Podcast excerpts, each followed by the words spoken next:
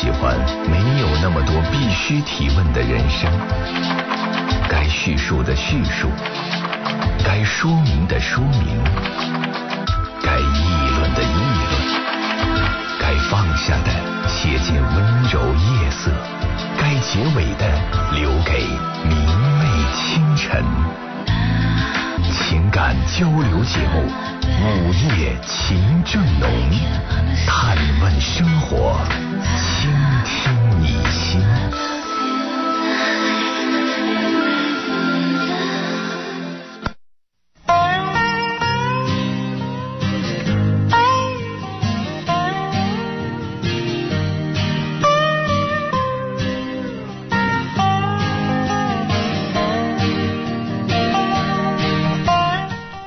嘿，收音机前亲爱的听众朋友们，大家晚上好！欢迎您在这个时间继续选择收听 FM 一零四三河北广播电视台新闻综合广播的晚间情感热线交流节目《午夜情正浓》，我是今晚的主持人陈露。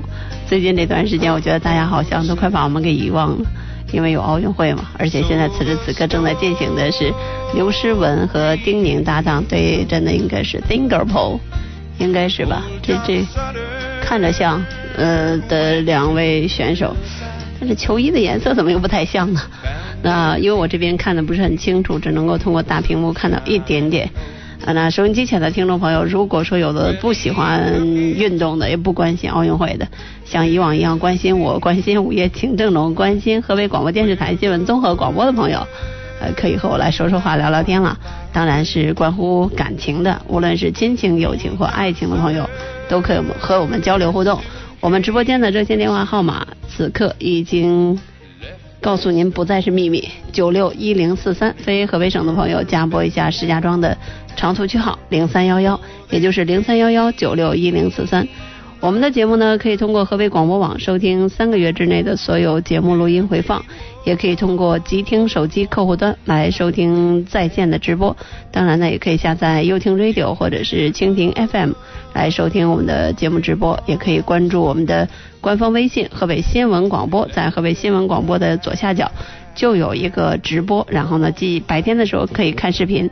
晚上的时候可以听声音，另外节目之外想和我交流互动，可以关注我的个人微信“万能的陈小璐”，这是一个公众号，也可以关注我的个人微博“永远二十八岁的陈小璐”。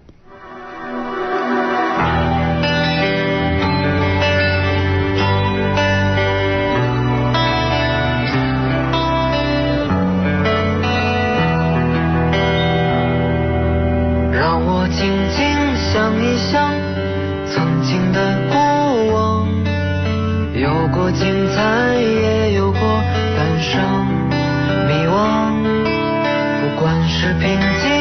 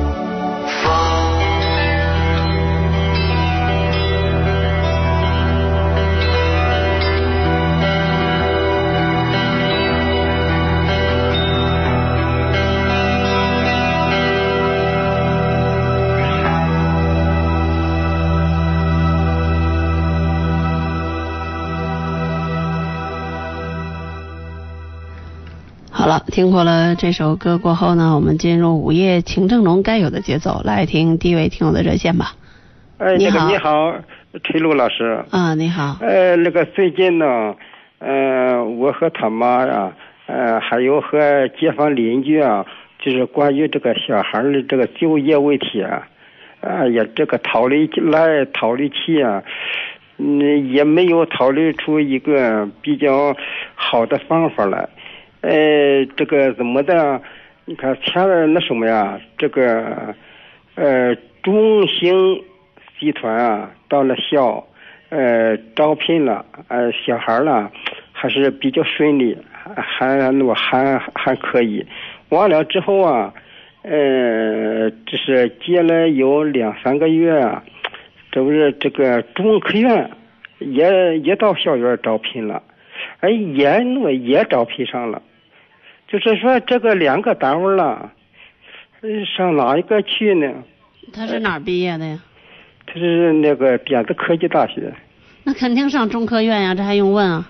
你是说的中兴是那个，呃，广州那个吗？还是是呃那个是保定那个？那个深圳，啊，就深圳那个是吧？。对那 好像中科院是北京的吗？对是的，他电子科大那属于名牌院校了，那反正你要为了挣钱，那你就去中兴，那对反正然后还比较苦一点，老是出国，呃是是的，嗯，那然后老是加班，工作强度挺大的。这那，但是那个就是中科院那边啊，就是他这个他挣的工资呀，呃还能少一些。嗯，但是你不能拿钱来衡量一个人存在的意义，那叫中字头，那叫中国社会科学院或中国科学院，对，那前途能进那里边的，那这个你要问我，我我一点都不犹豫，肯定是中科院。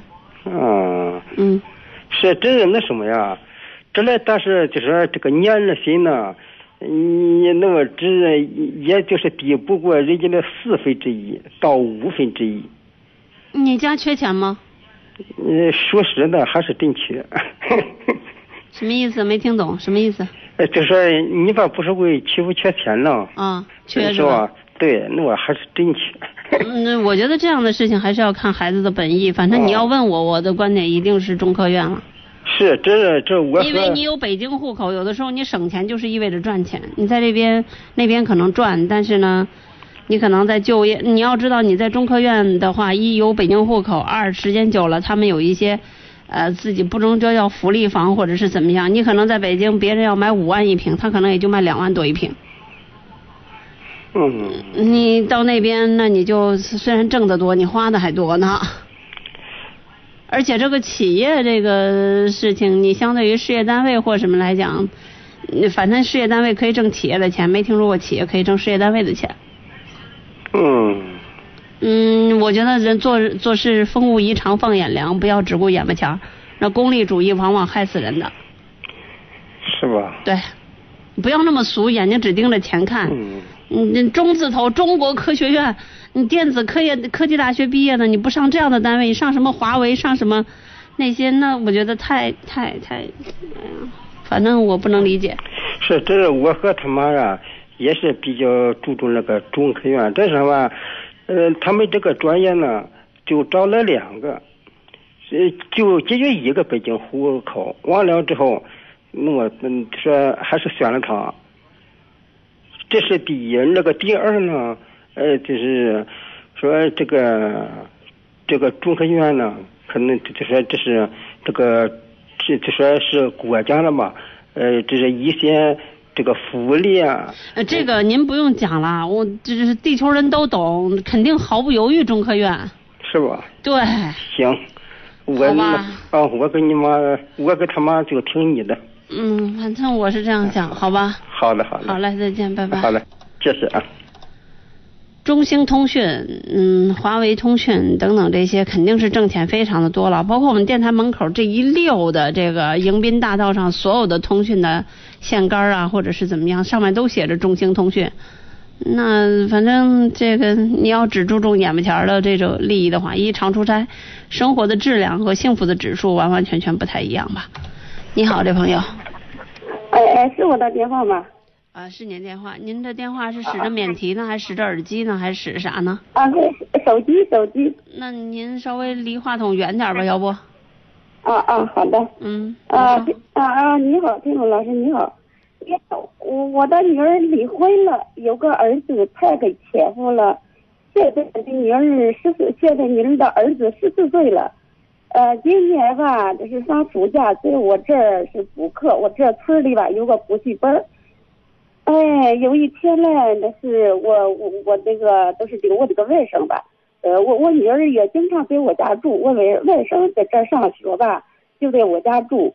有一天，他对我女儿说，我也说我我女儿吧又嫁了一家，都是在我家生了一都是生了一个三岁的小男孩。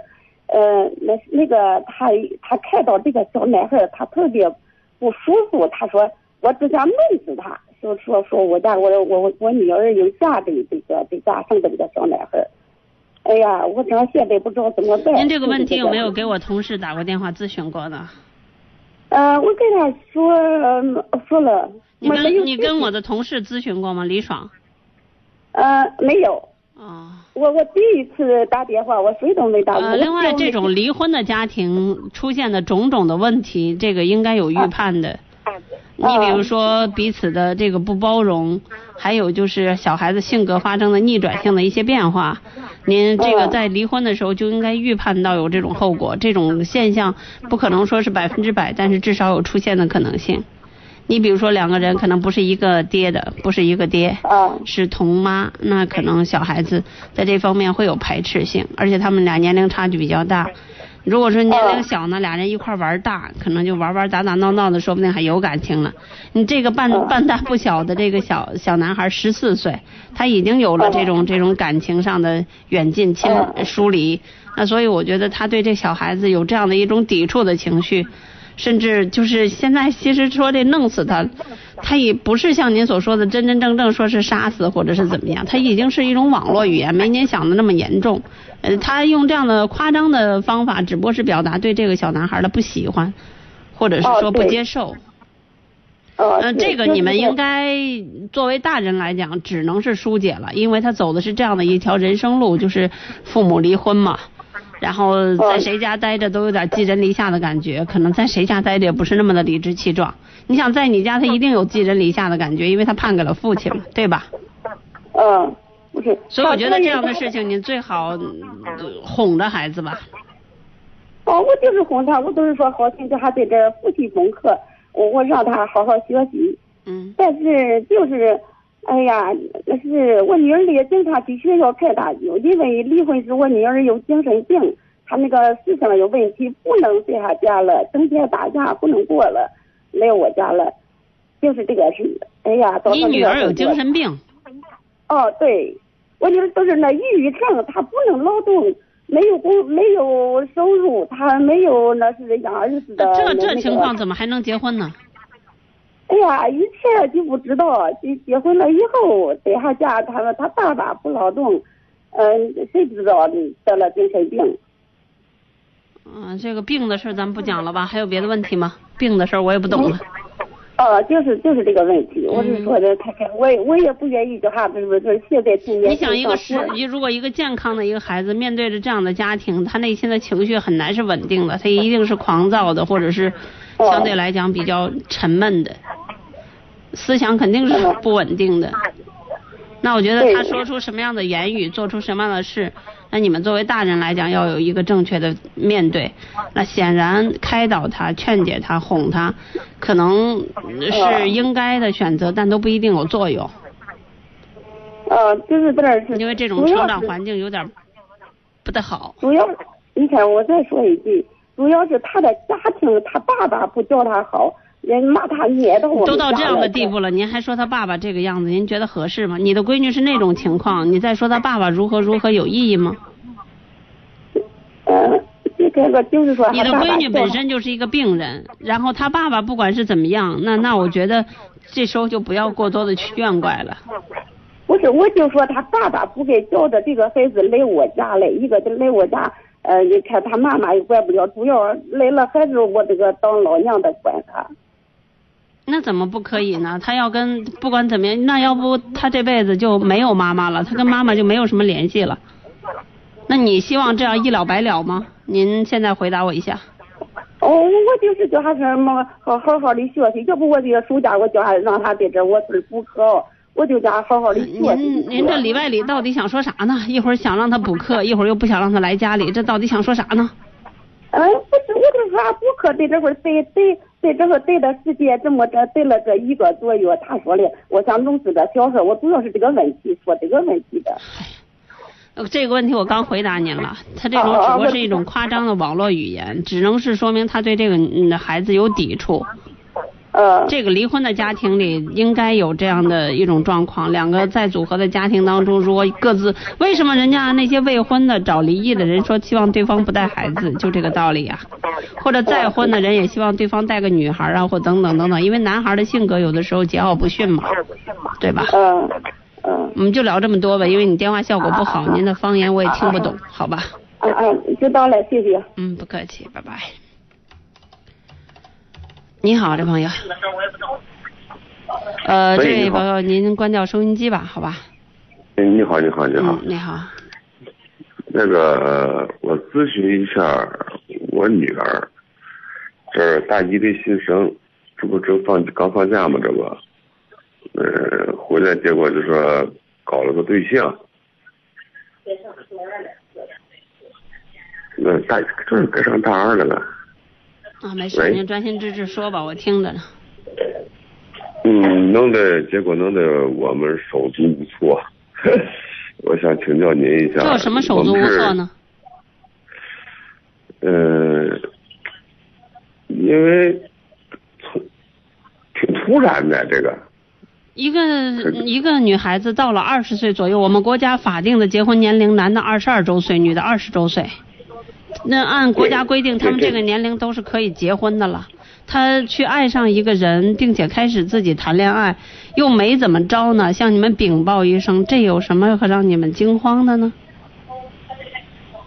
嗯，他不该谈恋爱吗？刚刚上大一呀，问题是你不管是怎么样，大一他也是一个成年人了。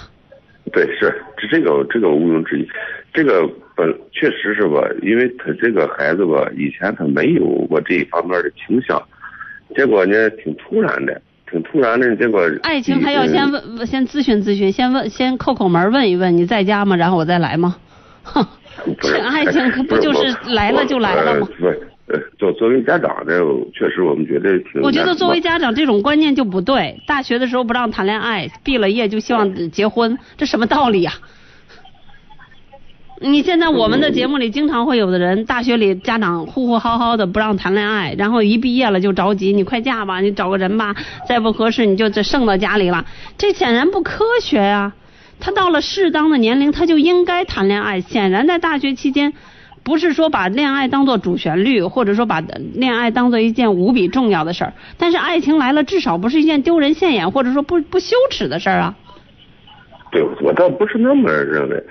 现在可现在呃，那你怎么认为呀耽误他，一个是我怕耽误稍微。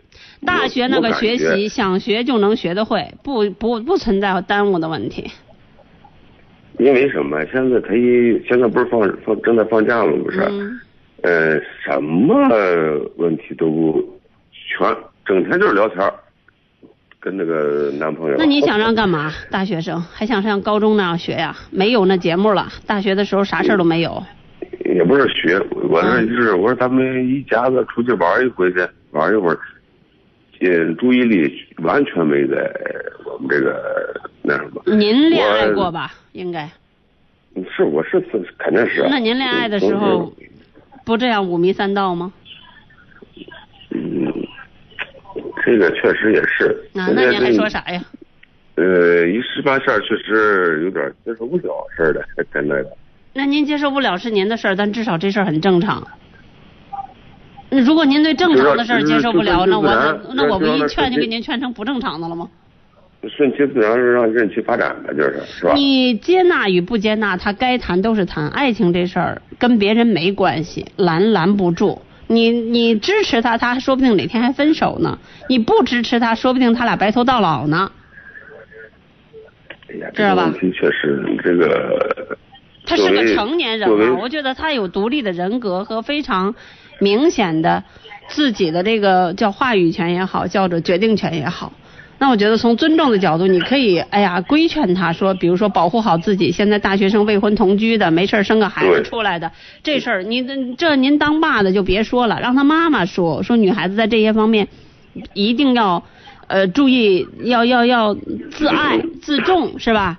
然后、呃现在的，嗯而且社会上的事儿跟校园里不一样，谈恋爱没有问题，但别弄出一些其他的一些枝枝蔓蔓来，这将来后悔莫及。因为呃，现实往往会给这种所谓的校园恋情以沉重的打击。大学一毕业以后，人家家里让回人家，那这边让回这家，人家要去。呃，考公务员，你可能愿意呃这个进私企，然后他愿意考研究生，你愿意考公务员，这两个人可能就拧巴了。我觉得谈恋爱是可以的，你把这些事情跟他说，至于他怎么走这条路，那我觉得由他自己来选吧。哎呀，这个确实，从从家长方面这个心理来说，我感觉总是有一些那什么，你能跟我说你那什么吗？哪什么？特别特特别微妙那时候心理，我觉得您应该能清楚一点。我不清楚我不清楚。我觉得小姑娘能够有一个人爱她，并且好好的去爱她，我觉得当父母我感觉现在上大姨的时候谈爱，我觉着有点那什么，可能就是一些互相的一些好感呀、或者喜欢之类的。呃，二十郎当岁的孩子，如果说爱的什么那么，那人家那些呃二十岁、我二十二岁结婚的人，那都是咋回事儿啊？都是凑合的呀。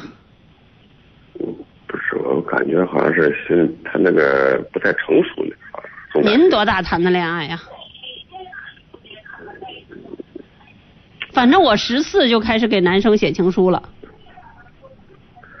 嗯那种状况确实应该是呃，不是，我是以从家长的角度来考虑这个问题。那你家长他也是人，孩子也是人啊。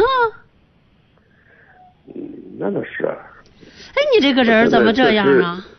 不是，嗯，我是当父亲的，就是感觉好像是突然之间，呃，好像是孩子有一有一这这出现这种呃。那将来就像你这种情况下，就是他三十、他三十五、他四十嫁闺女的时候，你信不信？你这要是疼闺女的爹，那时候你哭的得撕心裂肺的呀。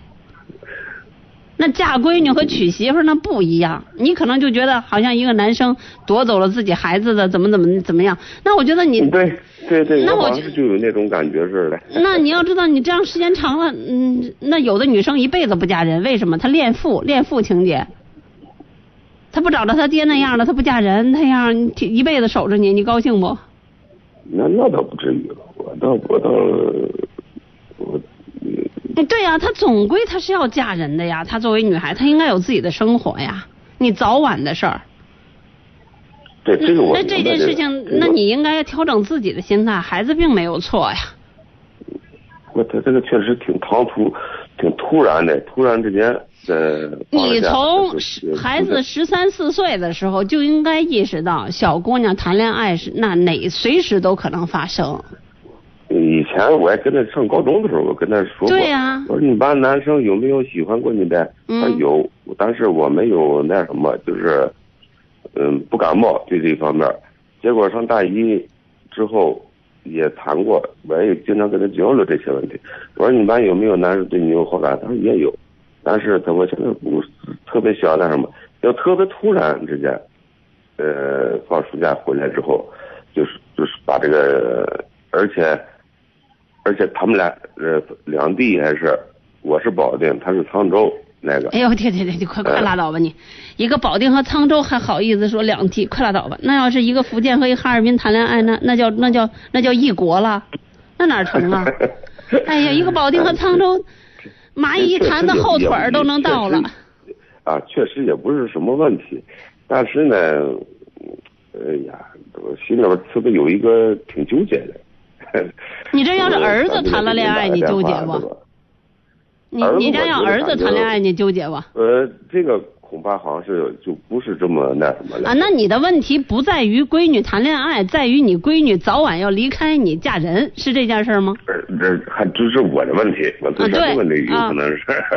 啊，那你这当爹的也也跟闺女这感情，这得稍微的调整调整了，好吧？行，好嘞，啊，我早做一点心理准。备吧。行行行，好嘞好嘞。嗯好嘞可能就是差你差你一圈开导，就是谢谢你啊。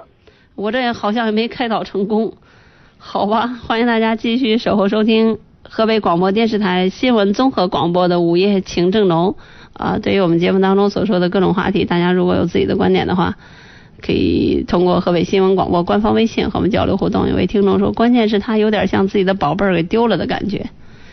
当父亲的人，总要面对自己的闺女长大，然后女大十八变，越变越好看，然后从那么小一个小肉团儿团儿慢慢的长成一个亭亭玉立的少女，然后将来嫁作他人妇当母亲，然后慢慢的一点点变老，这个算不算自然规律呢？算不算不可改变的现实呢？我们每个人都应该接受这些吧，这是岁月的打磨呀，这是生活的馈赠啊。他们说一切都是 这是最好的安排呀。好的安排，就让爱教我学会忍耐。我愿意承受所有绝望与苦难，如果一切是最好的安排。指尖下冰冷的键盘，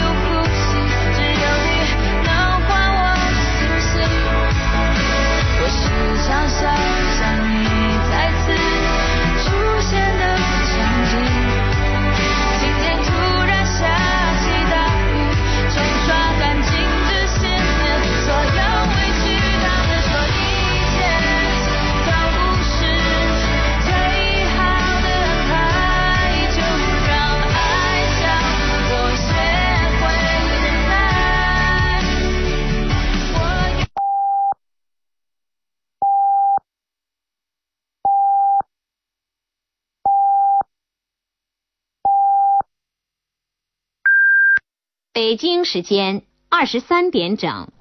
好，欢迎听众朋友们继续守候收听我们的午夜情正浓，我们继续来接听热线。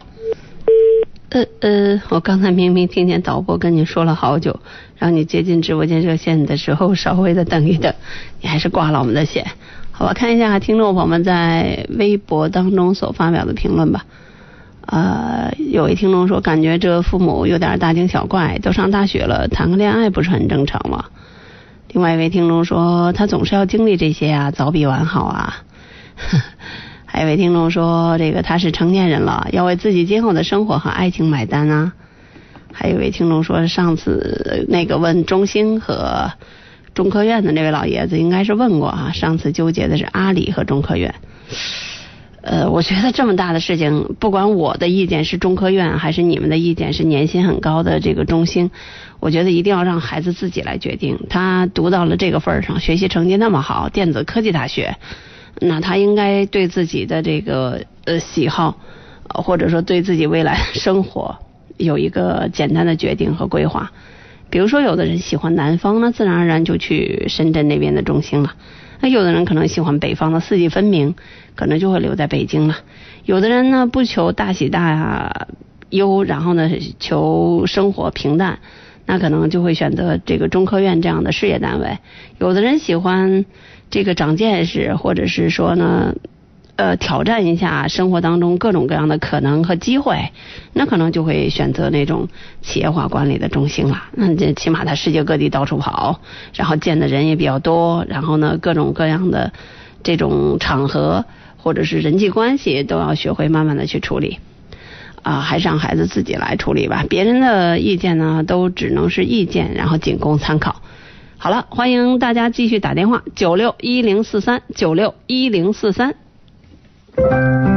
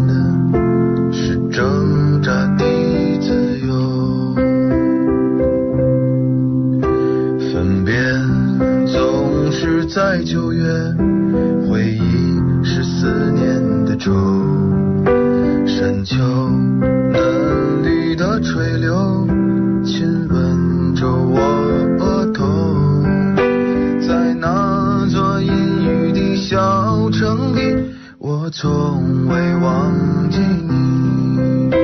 成都带不走的只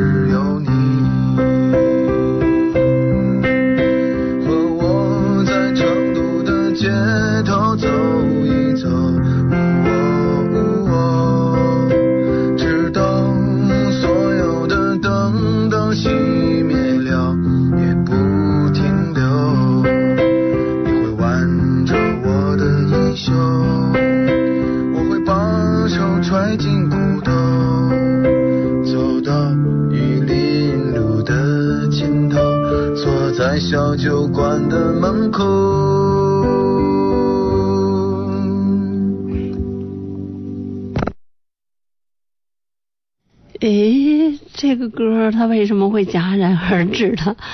好吧，欢迎大家继续收听我们的节目。导播老师正在慢慢的遴选过程当中啊，有的人一个大帽子扣过去，说，刚才那位爸爸是不是有恋女情节？不至于，其实很多的爸爸对于这个小棉袄，呃，对于宝贝女儿的感情和对于这个宝贝疙瘩，嗯，儿子的这个感情是还是有一些，就像他所说的那个词儿，很微妙的一些分别的。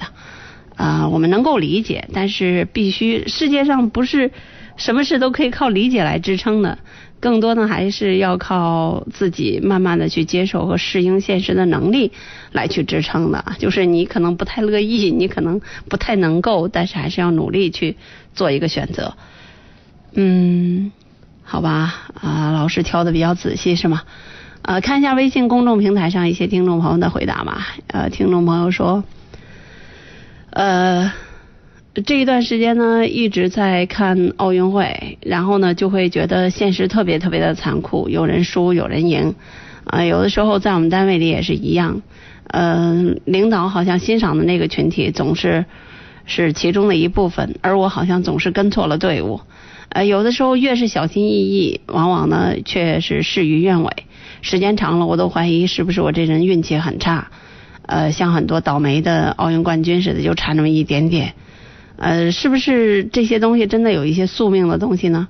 或者说，在人成长的过程当中，都要有这样一段呃选择性叫叫叫什么？选择性尴尬，选择性盲症。呃，简单的回答一下你的问题吧。其实，像你所用的那个词儿叫“跟错了队伍”，这是标准的官场上的一些话。呃，这个要看你是不是特别的势利了。如果说像像比如说我这样，呃，很很真的人，或者说很随性的人，他不存在跟错了队伍。那我就是做自己该做的事情，做自己能做的事情，呃，不存在跟哪个远跟哪个近，讨好谁，然后就是故意的疏远谁，不存在。呃，所以我觉得你要是平时就精于算计的话，或者很在乎这个结果的话，谁也不傻，别人是能够看得出来的。另外，那些人他也不至于呃看不出来你是为了什么和他在一起。所以呢，你属于鸡也飞蛋也打的那种。我明显的、敏感的意识到了你这个措辞，所以给你提一点点建议，就是以后还是要真诚一点。还是要本色一些，呃，职场上其实最重要的事情就是没有什么潜规则，没有什么技巧，就是把自己的分内之事做好，守土有责嘛。还有就是于为人的时候稍微的友善一些，多看一点点别人的好处，不要总盯着别人的那一些缺点和短处。呃，然后可能在一些其他合适和不合适的场合，然后呢跟别人去谈去聊，以至于可能功劳没多少，然后却被别人抓住了把柄，呃，所以才会有那些人，可能他们不争不抢，但是什么都有。有些人这也争那也吵那也嚷那也要，到最后什么都没有，就是这样的道理了。你好，这朋友。哎，你好，主持人好。嗯，你好。那个我呀是那个一个学生的这个家长，那个我儿子现在上那个大三，嗯，他那个学习成绩吧，从那个大一开始，嗯，一直那个不太好，现在上大三吧，他突然说要跟我说要留级，我这心里一下子就没底了。不知道该怎么办了。这个留级不是要留级啊，是他必须留级。这个不存在他要留级，大学里是不允许留级的。他要留级的话，或者是他需要留级的话，那就说明他挂科了。对对，是挂科了。嗯，那挂科了就很他挂的还不少。他当时他大一、大二他都没说，现在他跟我说他三年挂了十科。那那还上什么大学呢？到最后他什么都没有啊！人天他连学位也没有。就是啊，我就学历也没有。他没被他他应他没被学校劝退吧？没有，现在没有。那个那天那个他跟我摊牌之后，那个我给他们老师打电话了。那个老师说，他说这个学期吧，如果他这两科他就挂两科，这个学期说如果这两科要是嗯，他这头开学吧，可以还考一下。如果过了之后呢？嗯，可能就是让他留级，不是不还不到那个退退学那个退劝退那个地步吧？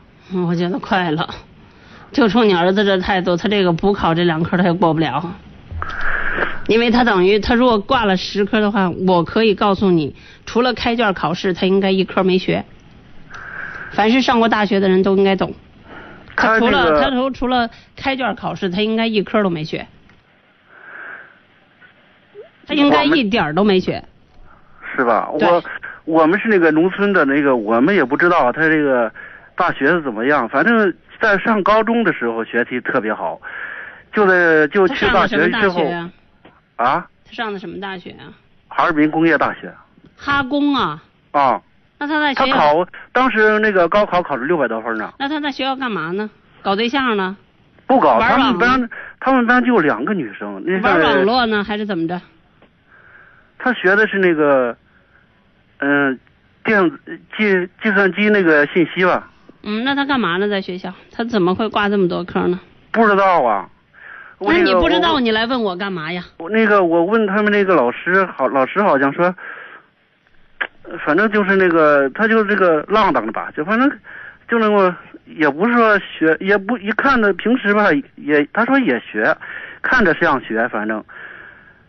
具体那个老师，真是大学的人老师吧，人不像那个高中老师那么管的这么严。你看大学老师基本都不管学生，是吧？这个孩子他可能自律自控能力也差点吧，我觉得。那他总要干点什么呀？他你比如说，有的人挂科是因为他搞对象，有的人挂科是因为他玩电脑就打游戏。那他那挂科他干嘛可能也有可能也有点打游戏，他那个。反正在家他这事玩儿。那你要问我啥呀？我觉得这个孩子匪了的可能性特别特别大。我觉得考这个大学挺好的，挺好的。当时那个不是挺好的，那是特别好呢。哈工，哈工是医院，哈工和北北航，呃，这个北邮，然后和清华和北大一点也不逊呢。是是，他我现在就是觉觉得太可惜了，他这个，哎呀，我都没法说现在。啊，但是他现在面临的局势很危险。按正常情况下，像他这种会得毕业的时候都很难毕业，而且他得不到学位。是吧？对，我就那个，我说你，因为比如说很多大学毕业生，你同时大学毕业以后，意味着你能得到学士学位。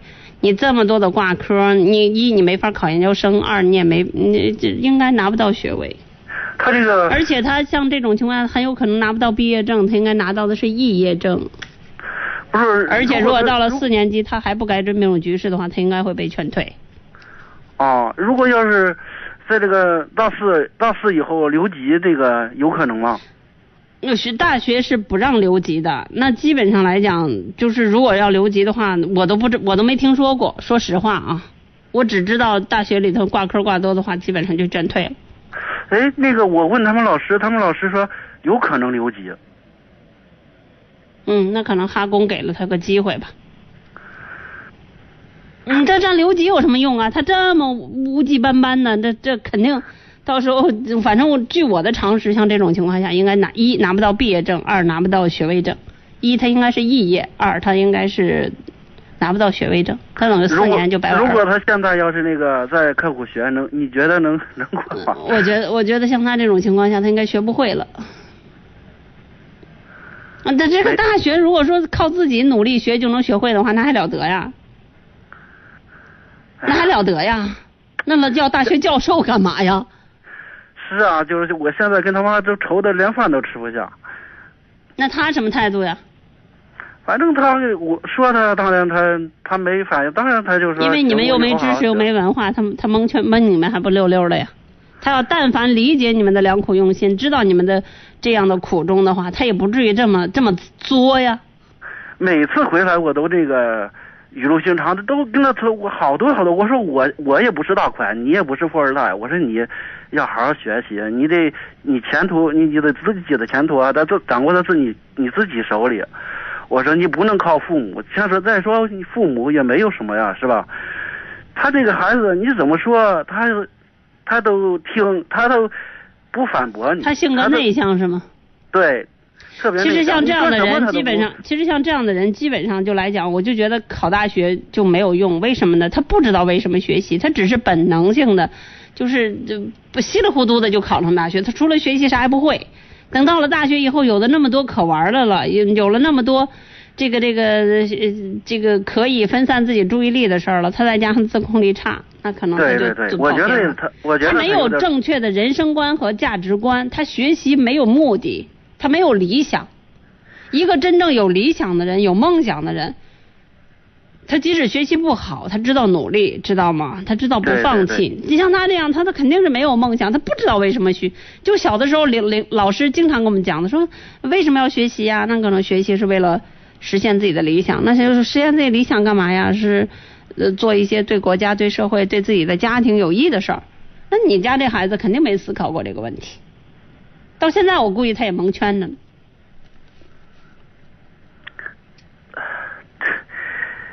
在他们那个宿舍吧，人有五个孩子，人家都有那个有两个要要出国的，有那个考研的。哈工那样的学校，基本上出来一个，那都全国都抢的。你就像刚才说的，那电子科技大学呢，什么中科院去要啊，什么这个中兴去要，哈工这个你别说计算机信息工程专业了，你随便一个专业出来的校招，你只要不是特别菜的，像你儿子这样的，肯定会进全国知名的大企业。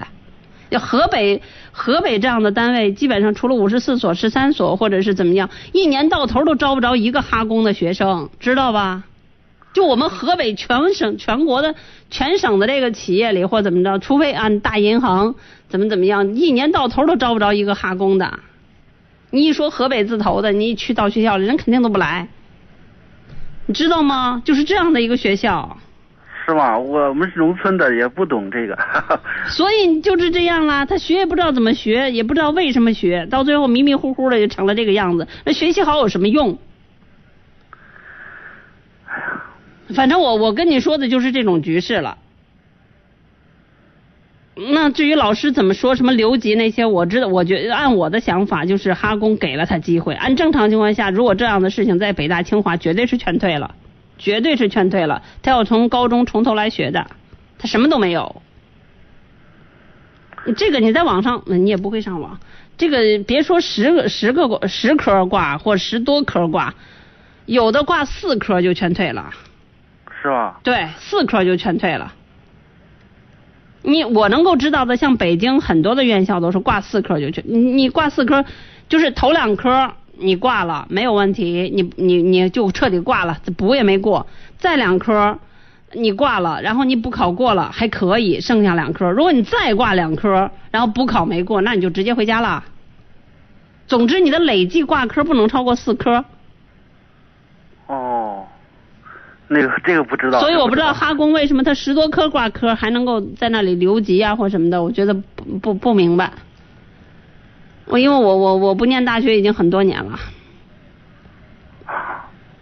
嗯，你好好教育教育你这个儿子吧，好吧？啊，谢谢谢谢啊。嗯，就这样，拜拜。哎，嗯，再见。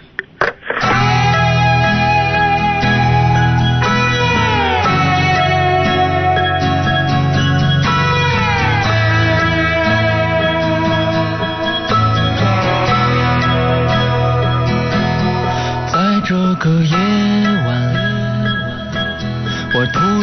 渐长大了，真正感到了害怕，感到正慢慢丢失着青春，都无法。